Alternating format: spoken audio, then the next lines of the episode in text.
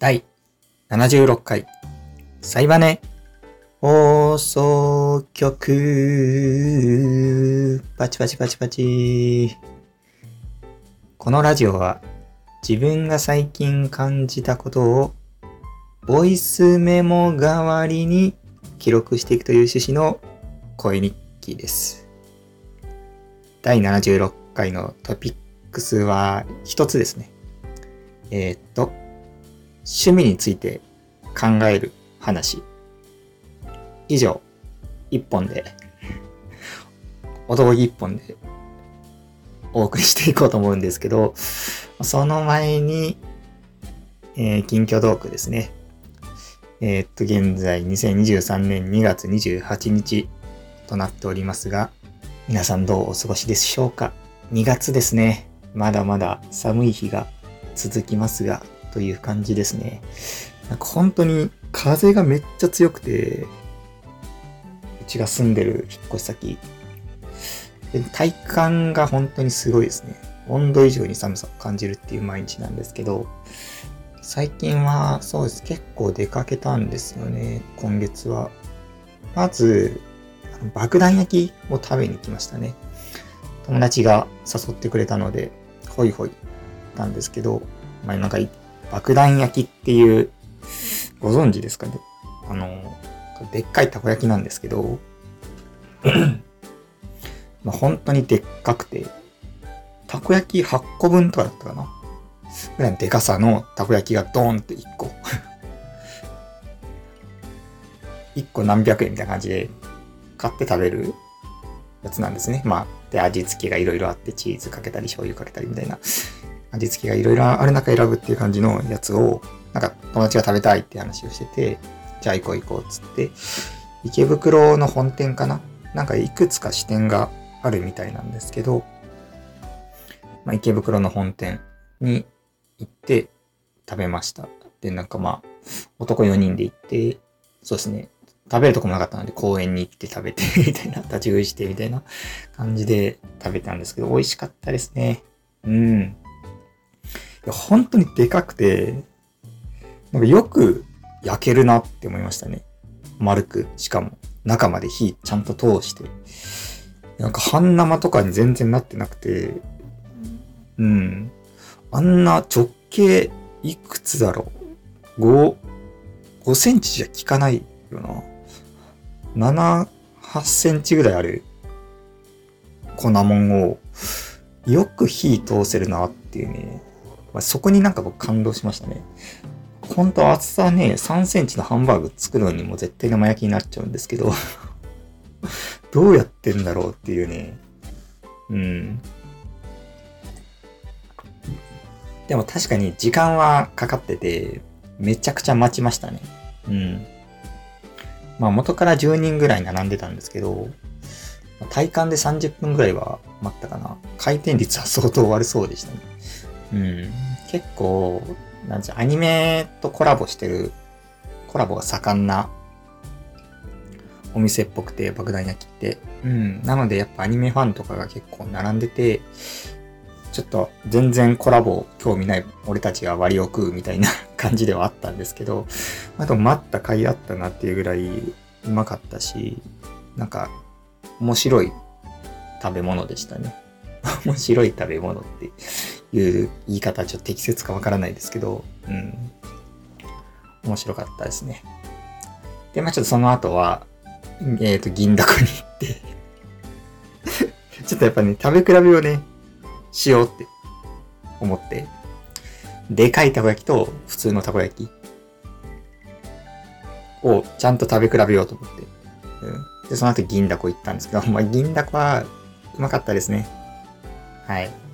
うまかったです。実際。僕ももうなんか、めったに食べないんですけど、銀だこ。まあ、美味しいですね、素直に。うん。まあ本当は僕は、なんでしょう。ポジショントーク的には、京都出身の、関西出身のポジショントーク的には、いや、銀だこなんて認めねえよ、みたいな。あれはたこ焼きじゃねえ、みたいな。あれはたこ揚げだ、みたいな感じで、まあ、言わなきゃいけないけど、まあ、このラジオは割と素で話そうかなと思ってるので、そういうね、ロビー活動はせず そういうポジション等が必要のない場所なんで、まあ、普通に正直に話すんですけど、まあ、美味しいですね。銀だこは銀だこで。はい。まあ、僕としては、まあ、ちゃんと、あれなんでしょうね。関西のたこ焼きが本当は好きなんですけど、あのー、もうドロッドロのやつですね。全然丸を維持できない。ぐにゃーってドローってなってる、もうドロドロでくっそ熱くて、やけど絶対不可避な関西のたこ焼きが、まあ、僕はもちろん僕の中でのたこ焼きではあるんですけど、銀だこもね、うん、美味しいなっていう感じですね。てか本当にないんですよね。銀だこ以外、関東って。銀だこ一強じゃないですか。それが不思議で、まあでもそんなにたこ焼きに興味がないのかな。もう関西ってたこ焼きだらけ。で、本当にね、よくあるのが、たこ焼きの器として、まあ、一家に一台たこ焼き器があるっていうね。で、それを関西人に言うと、いやいや、そんなことないよ、持ってない家庭もあるよ。まあ俺は持ってるけどってみんな言うっていうね。全員結局持ってんじゃねえかっていうね。うちはあるけどってみんな言っちゃうっていう、まあ逸話があったりして、まあ本当にたこ焼き、歩けばたこ焼きに当たるみたいな、石を投げたらたこ焼きに当たるみたいな感じ。まあ、言い過ぎかもしれないですけど、まあ多いし、やっぱり安いんですよね。うん。200円とかで売ってたりとか。うん。まあその都市部はね、そんな安くないですけど。で、めちゃくちゃ馴染みがある食べ物なんですけど、関東は本当に銀だこ以外を見たことないってレベルで見ないですよね。うん。そうですね。お店で出てくるのとかも、やっぱり、なんで、居酒屋とかで出てくるのとかも、やっぱ冷凍たこ焼きですし、本当に焼いて売ってるところって銀だこぐらいなんじゃないかなっていう気はしてますね。うん。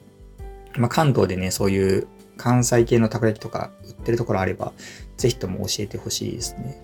うん。ちゃんとやっぱ真面目に探してないっていうのもあるんで、まだ意外とあるかもしれないなとは感じてるので、ちょっと行ってみたいですね。うん。わざわざ関西帰って食いましたからね、この間。うん。去年に。やっぱうまかったな。はい。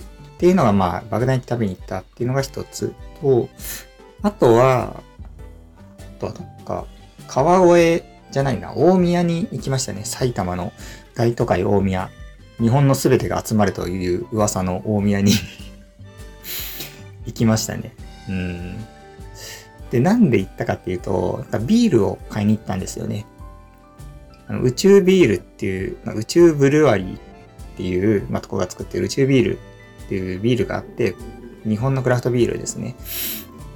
があるんですけど、まあ、それが飲みたくて、なんかそれを扱ってる店が全然ないんですけど、あのー、埼玉の大宮にあるっていう噂をちょっとビール通からいただきまして あ、だったら買いに行こうと。うん。まあそんなめちゃくちゃ遠いってわけじゃないし、うん。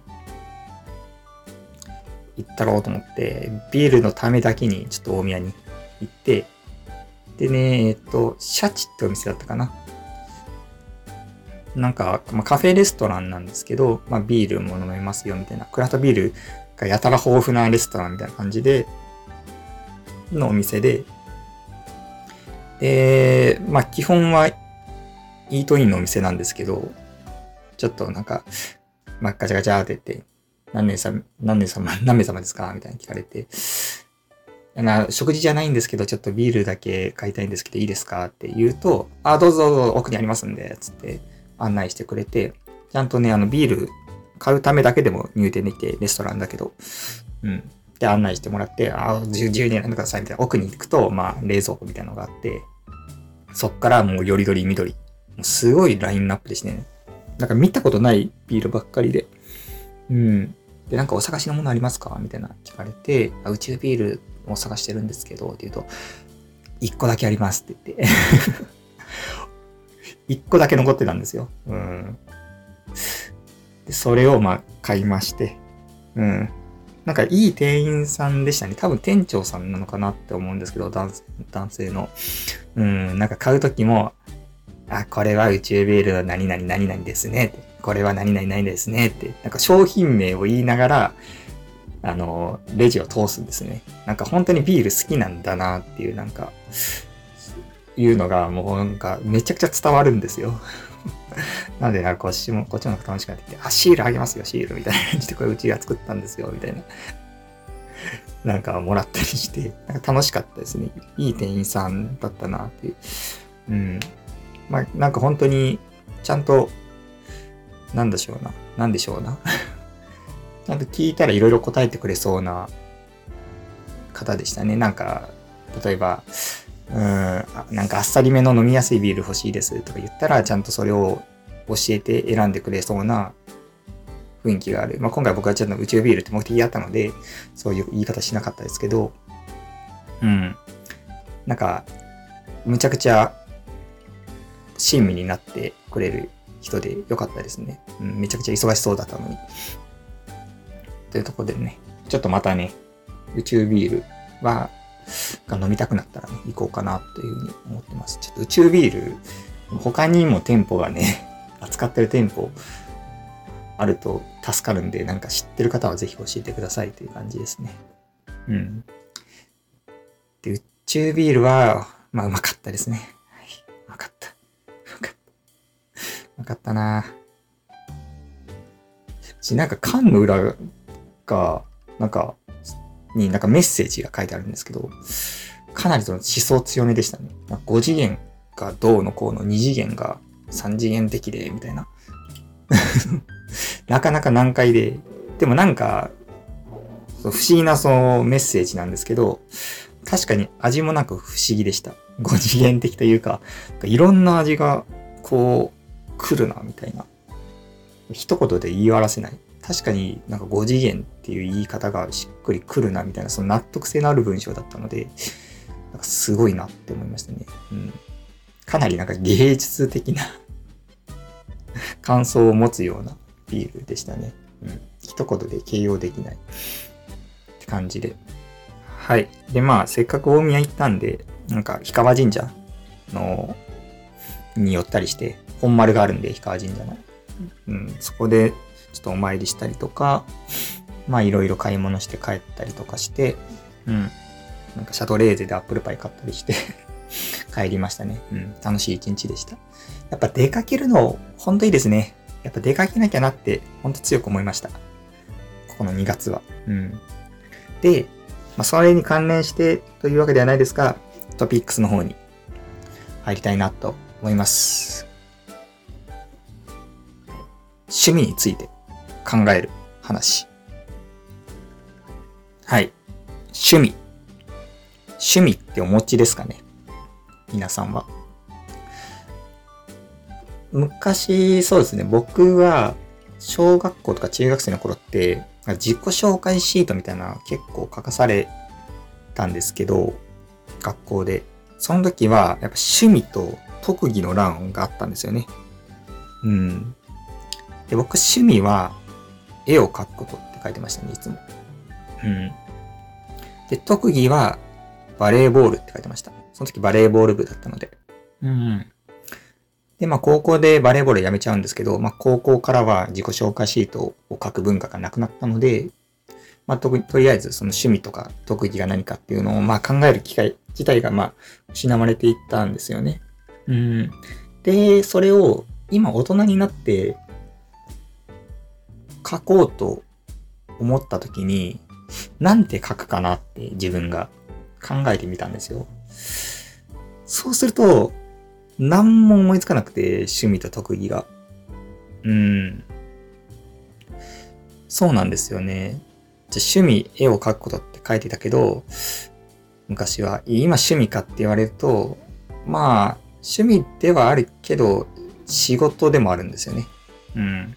じゃあ、特技かって言われると、いやいや、とんでもないと 僕より上手い人なんてむちゃくちゃいっぱいいますし、なんなら AI の方が上手いという感じなので、それをなんか特技なんてちょっとね、なんか言えないなと思って、なんか、あんまりないんですよね。うん。ってなった時に結構なんか、寂しくなって、なんか自分がないなと思って、うん。で、僕がそこで思ったのが、まあ、とりあえず趣味が欲しいなって思ったことなんですよね。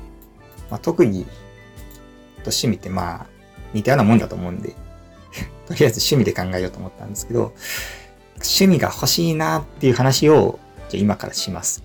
はい。で、なぜ欲しいかっていうと、やっぱりなんか趣味がある人ってすごくなんか魅力的に映るんですよね。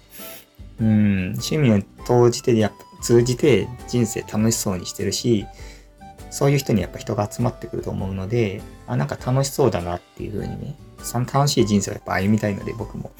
なんか趣味を通じてそういう人になれたらいいなと思って、うん。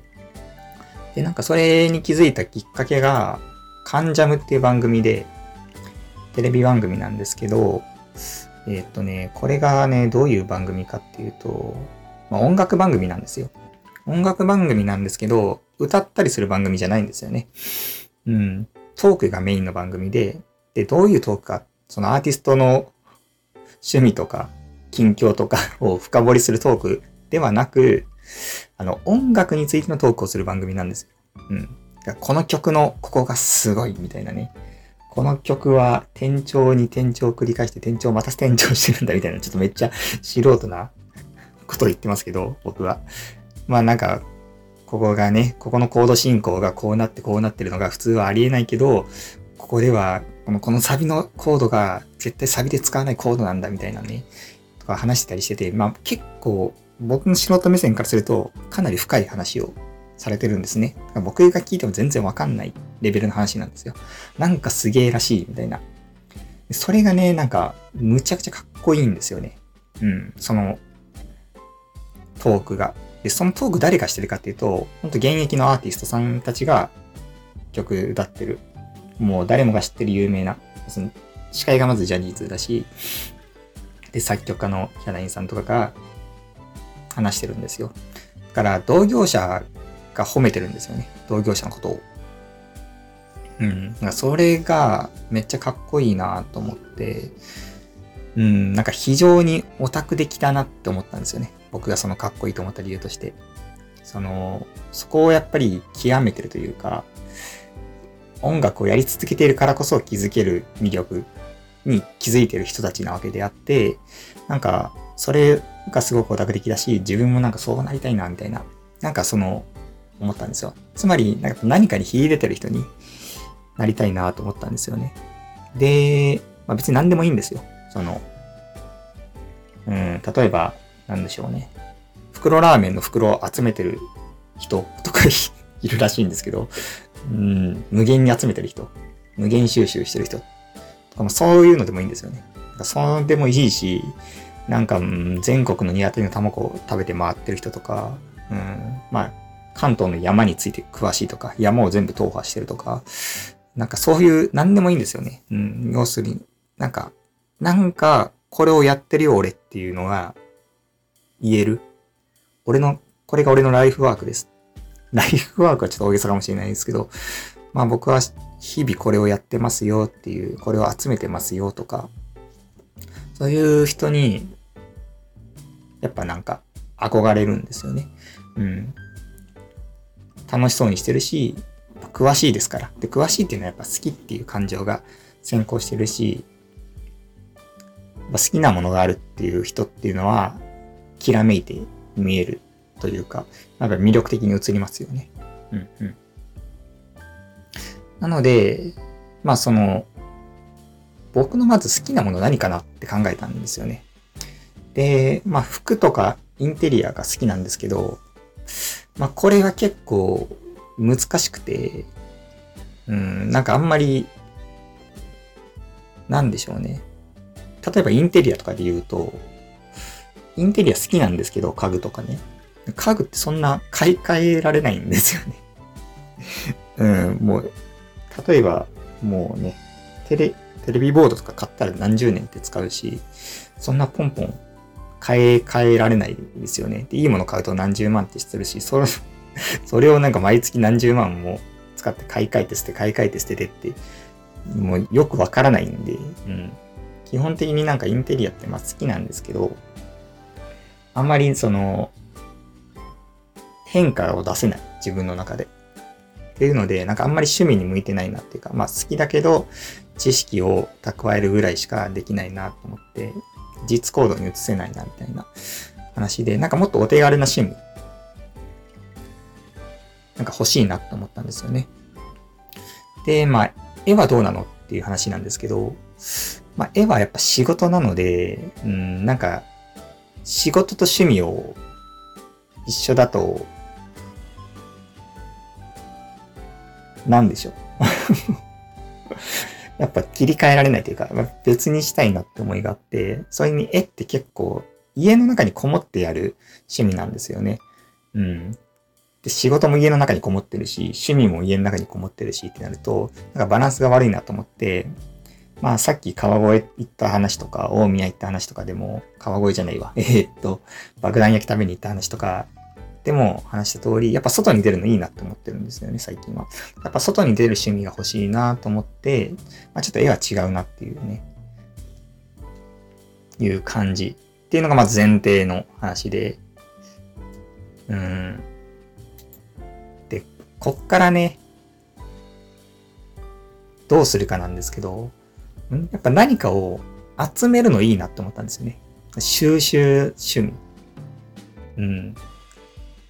さっき言ったもう、札幌一番の袋を無限に集めてる人みたいな、そういう収集趣味ですね。何か一個テーマ設けて、何か集める。っていう、例えばまあ、なんでしょうね。緑色のものを集めるとか、何でもいいんですけど、うん。あんまりないものがいいなって思ったんですね。僕も昔やっぱり集めてるものがあって、それがアデリーペンギンのグッズを昔集めてたんですよ。アデリーペンギンっていう僕ペンギンが好きで集めてたんですけど、それの良かったところは、アデリーペンギンのグッズが世に全然ないんですよ。うん。世に全然なくて、まあ、本当に、アデリー、あの、 Suica のペンギンって、アデリーペンギンの、がモデルなんですけど、もう本当にそれぐらいしかなくて、アデリペンギンのグッズ集めると Suica のグッズだけになっちゃうっていうレベルぐらいでないんですよ。うん。だからまあ Suica は除外して探してたんですけど、本当にないと。で、ないと何がいいかっていうと、めっちゃ探すんですよね。うん。で、その探してる時間がやっぱ楽しいんですよ。うん。そうなんですよね。だから、簡単に見つかるものとか、もうその辺にあるものだったら、ポンポンポンポン見つかるし、見つかるたびに買わないといけなくなるので 大変だし、あんまり楽しくないんですよね。だから、本当に見つからないものがいいなっていうふうに思ってると。で、収集趣味があるといい理由の一つとして、やっぱ出かける理由になる。一個出かける理由が増えるんですよね。うん。僕普段から出かける理由が2つ以上ないと出かけないっていうルールを決めてて、例えばさっき大宮行った話で言うと、ビールを買いに行きたいっていう理由と、あともう一個理由があったんですよ。ラーメン、ラギ、ナギっていうところに行きたいっていう、ラーメン、ナギを食べに行きたいっていう理由があったんですね。それは結構なんか、配信者の方おすすめしてて、あ、食べてみたいなと思って、あ、その場所が大宮だったので、あ、そういえば大宮には宇宙ビールあるっていう噂あったな、みたいな話、噂っていうか話を聞いてたなと思って、その二つの理由が揃ったから大宮に行くってことになったんですよ。なので、理由が2つ以上必要なんですけど、その収集趣味があると、その理由が1個も勝手に増えるんですよね、常に。うん。なんか、このグッズを探すっていう理由と、もう一つあればいい。うん。ので、なんかね、それがやっぱり外に出る原動力になるなと思ってて、うん。いいなと思うんですよね。なので、まあ、とりあえず本当に見つからないもの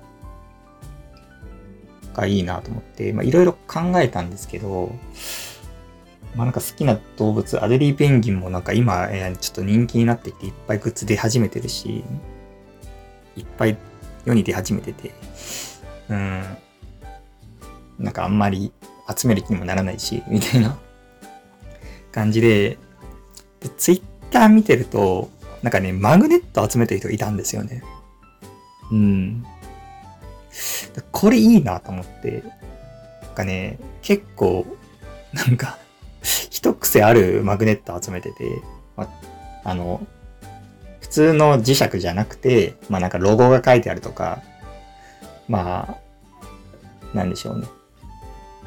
水道、水道業者の番号書いてあるとか、まあそういう感じの、まあ、マグネットの形をした広告とかを集めてる人がいて、なんかこういうの面白いなと思って、なんかマグネットだったら冷蔵庫にとりあえずベタベタ貼っておけば場所取らないし、かさばらないし、そんなお金もかからないしで、うん、で結構全国にありそうだし、でもなんか探すと意外となかったりとかして、うん、ちょうどいいなと思って、うん。なので僕はちょっとマグネット集めようかなって思いました。でも決めました。マグネットを集めます。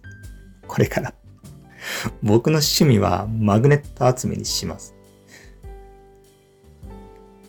いや、マジでな、マグネットちょうどいいなって思うんですよね。で、まあ、マグネットっていうくくりだと多分数が多すぎるんで、なんか縛った方がいいと思うんですよ。例えば、なんか企業ロゴのマグネットにするとか、まあ、まあ、色で縛ってもいいですよね。赤色がメインカラーのマグネットに縛るとか、そういう、まあ、カタカナしか使ってない マグネットに縛るとか、うん。まあ、日本語に縛るぐらいがいいのかな。うん。とか、まあそういうね、なんか何かしら縛りを入れようかなと思ってるんですけど、とりあえず僕はマグネット集めようとします。はい。で、初めに出会って良かったマグネットをね、中心にちょっとね、縛りは考えようかなと思ってます。いや、マジで、ちょっとね、楽しみだもんな。これからの人生。これからの人生っていうか、ちょっと出かけるのやっぱ楽しみになるもんな。マグネット探そうっていう目的がね、サブクエストが1個増えるわけですから。ねえ。やっぱメインクエストだけだとちょっと味気ないんですよね。ちょっと服買いに行くとかだけだったら、そ服買えん、なんかいい服に出会わなかったら、もうなんか手ぶらで帰るっていうのが結構寂しいんですよ、僕の中で。うん。で、その中でやっぱりね、手ぶらで帰らないための方法としてサブクエストにね、マグネットを集めるっていうのがあることによって、ちょっとね、日々が楽しくなるんじゃないかなと思ってて、うん。もう土日とか出かけるの楽しみですもん、すでに。いや、マジで豊かになりそうだな。まだだって買っても探してもいないのに楽しいですからね。という感じでね。まあこの辺かな、話は。あ、でもあの、ついでなんですけど、あの趣味として、絵、イラストを描くっていうのは、マジでおすすめですね。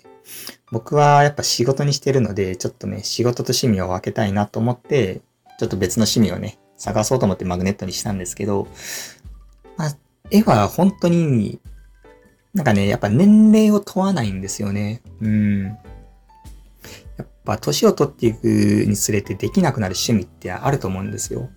なんかスポーツとかって、まあ体がもう持たなくなってできなくなったりとかあると思いますし、でも絵ってやっぱ年齢問わないんですよね。し、まあ書く対象が変わるだけで書くことは変わらないんですよ。うん。し、スキルがどんどん培っていくんですよね。積み重なっていくものなので、書く対象が変わったとしても。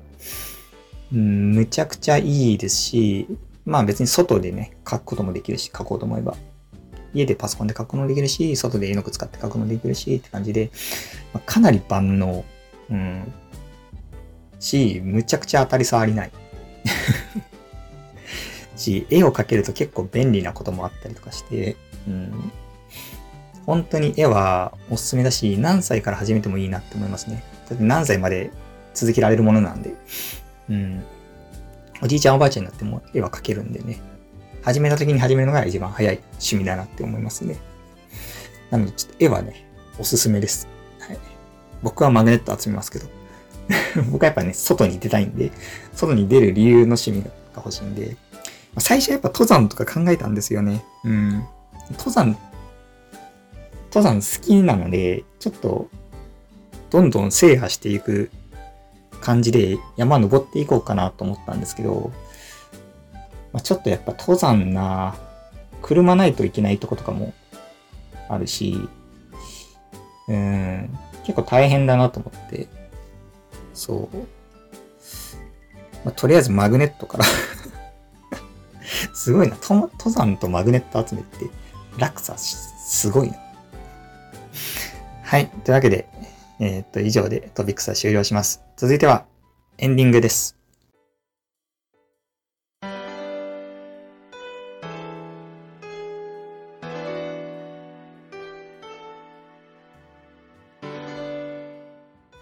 はい、エンディングです。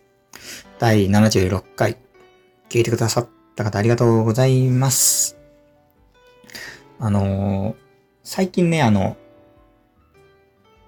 引っ越して、いろいろ散歩して回るんですよ。近所。で、本当にもう田舎で、店がないんですけど、パン屋さんがね、一個だけあったんですよね。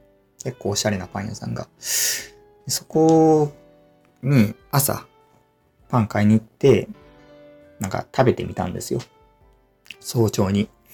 それとまあ美味しかったっていうのもあるんですけど、本当になんかね、朝ごはん食べるっていうのをむっちゃくちゃ久しぶりにしたんですよね。うん。でこれ、やった方がいいですね。何を当たり前のことをってちょっと思うかもしれないんですけど、朝ごはんは食べた方がいいです。やっぱりなんか朝って結構ダラダラしちゃうんですけど、で、いつの間にか昼みたいな。ちゃんと朝ごはん食べてエネルギーチャージすることによって、やっぱ活力が湧くというか、なんか、出かけたいって思うようになるんですよね。なんかすごく行動力が上がるというかね。うん。バイタリティが溢れてくるんで、まあ食べた方がいいなって思いましたね。うん。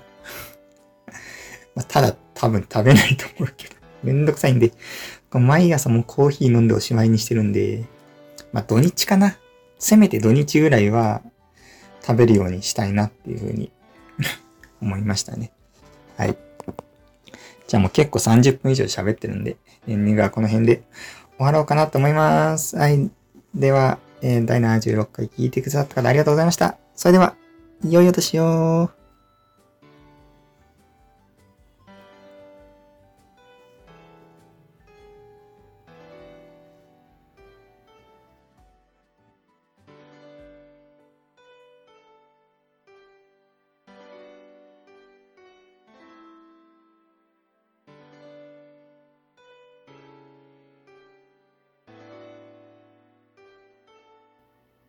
物、物を減らしてるんですよ、最近。やっぱりあの、引っ越しを得て、物が多いことの大変さっていうのを身に染みたので、なんかね、ミニマリストってわけじゃないですけど、かなりね、物を減らしてて、今めっちゃくちゃ部屋がシンプルなんですよ。うん。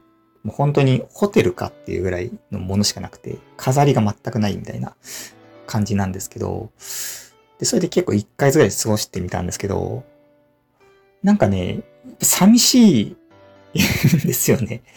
物減らすと、なんか精神的にもなんか寂しくなってきたというか、うん。この部屋に住んでる人、つまんなそうみたいな部屋なんですよね。なんか何も趣味ないんかな、この人みたいな。うん。で、まあだからシンプルで掃除楽とかいいんですけど、なんかね、寂しいんですよね。で、まあ、外に出て遊んだりすると寂しさって紛らわせるからいいんですけど、うん、今んとこ僕はやっぱ基本家にいる時間が長いので、うん、なんか、家、家にいる人というか、外に趣味がない人は、ミニマリストに向いてないって思いましたね。なんかすごく。うん。結局、家の中に物がなくて、もう生きていけるのって、生活の中心が外だからなんだろうな、みたいな風に、ちょっと思いましたね。ミニマリストってどうやって生活してんだろうって僕ずっと思ってたんですけど、うん。なんか、結局、なんかホテル暮らしをしてるんだというか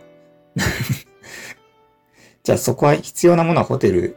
単純に自分の持ち物じゃないっていうだけで、ま、物は使ってるんだな、みたいなことが分かってきたりとか、あなるほどなっていうふうになんかね、外に依存してるんだなっていうふうに、ちょっと思いましたね。うん。単純に自分の所有物として物を持たないだけで、別に物がない、物を使わないことをミニマリストって呼ぶんじゃないんだなっていうふうな発見があったりとかして、うん。なんでちょっと物を、今ね、無駄に置いてますね。無駄に剣玉を、手持ちの剣玉、10個ぐらいあるんですけど、10個ぐらい並べたりとかして、でもなんか、いいんですよね。それをすることによって。やっぱり人を呼ぶと、あ、その剣玉やるの？みたいな、その話のネタになるし、するとこの人、この家に住んでる人はけん玉やるんだなっていうのが、なんか趣味思考というか人となりがね、こう分かるような家になってくるというかね、そういう